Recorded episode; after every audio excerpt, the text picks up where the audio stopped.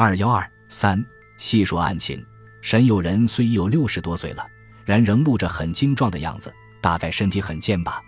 当我和胡贤走入他的会客室中时，他举起看去并不昏花的两个眼睛，向我们灼灼然注视着。我是胡贤，这位是黄华生，我们是常在一起探案的。胡贤恐他见是两个人走去而生疑，便向他这般介绍着。我们略一寒暄后。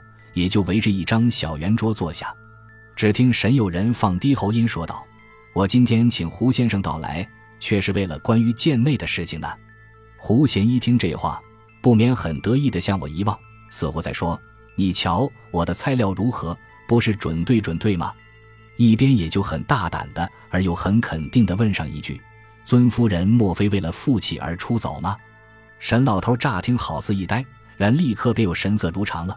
微笑说：“胡先生猜得不错，这也可说的是出走。不过，就是不是真个出走，我可还有点疑惑，需待胡先生的决定。如此说来，你还没有把这件事报告警察局了？”胡贤问：“这种事以不张扬为妙，所以暂不报局，想和胡先生研究一下后再定办法。像胡先生料事如神，久负盛名，一定马上就可得到一个决定。”不知使我失望吧？沈老头回答着。那么，就是怎样的一个经过呢？胡贤像似听不惯人家的称赞，受不惯人家的恭维。哎，这都要怪我自己不好。在已过了十年的关于生活后，忽又死灰复燃，续起弦来了。胡先生，你对于我过去婚姻方面的情形，或者已有点知道，不必再由我自己说了吧？沈老头叹息着说：“胡贤把头点点，表示一切他都知道。唉，老夫少妻终不是好结合。不久我便已知道这情形，然已后悔无及了。因为任我是如何的向他讨好，他终是一个不满意。久而久之，竟是常常薄息起来了。”沈老头又继续向下说：“那么这一次又是怎样的呢？对于那些无关紧要的说话。”胡贤相似不愿多听的，昨天又为了一点小事，彼此口角了几句，然形势并不严重，一会儿就平息了，因此并不在意。谁知今天早上，并不见他出房来，这女佣到他房中去一瞧看，却已是失了踪，忙又打电话到常常走动的几家亲友处去查问，都回答他没有来过。我不觉着了急，因此只有请你胡先生到来知一法了。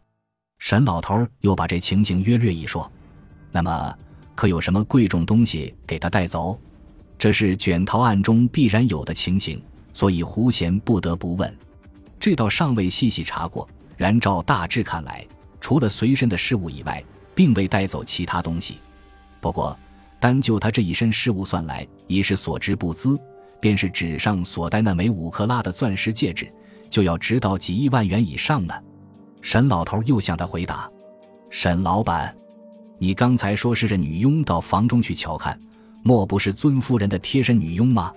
她对于尊夫人的情形，或者要比你知道的更详细，可否唤她到这里来，容我问她几句话？”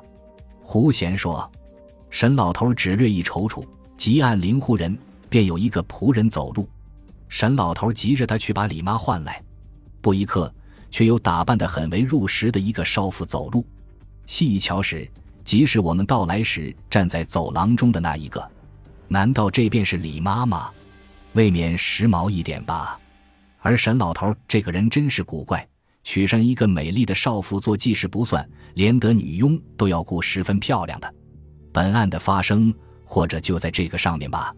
胡贤似乎也有上这么的一个感想。就在此际。竟和我不约而同的交换上一下眼光，李妈，只听沈老头这么唤上一声。本集播放完毕，感谢您的收听，喜欢请订阅加关注，主页有更多精彩内容。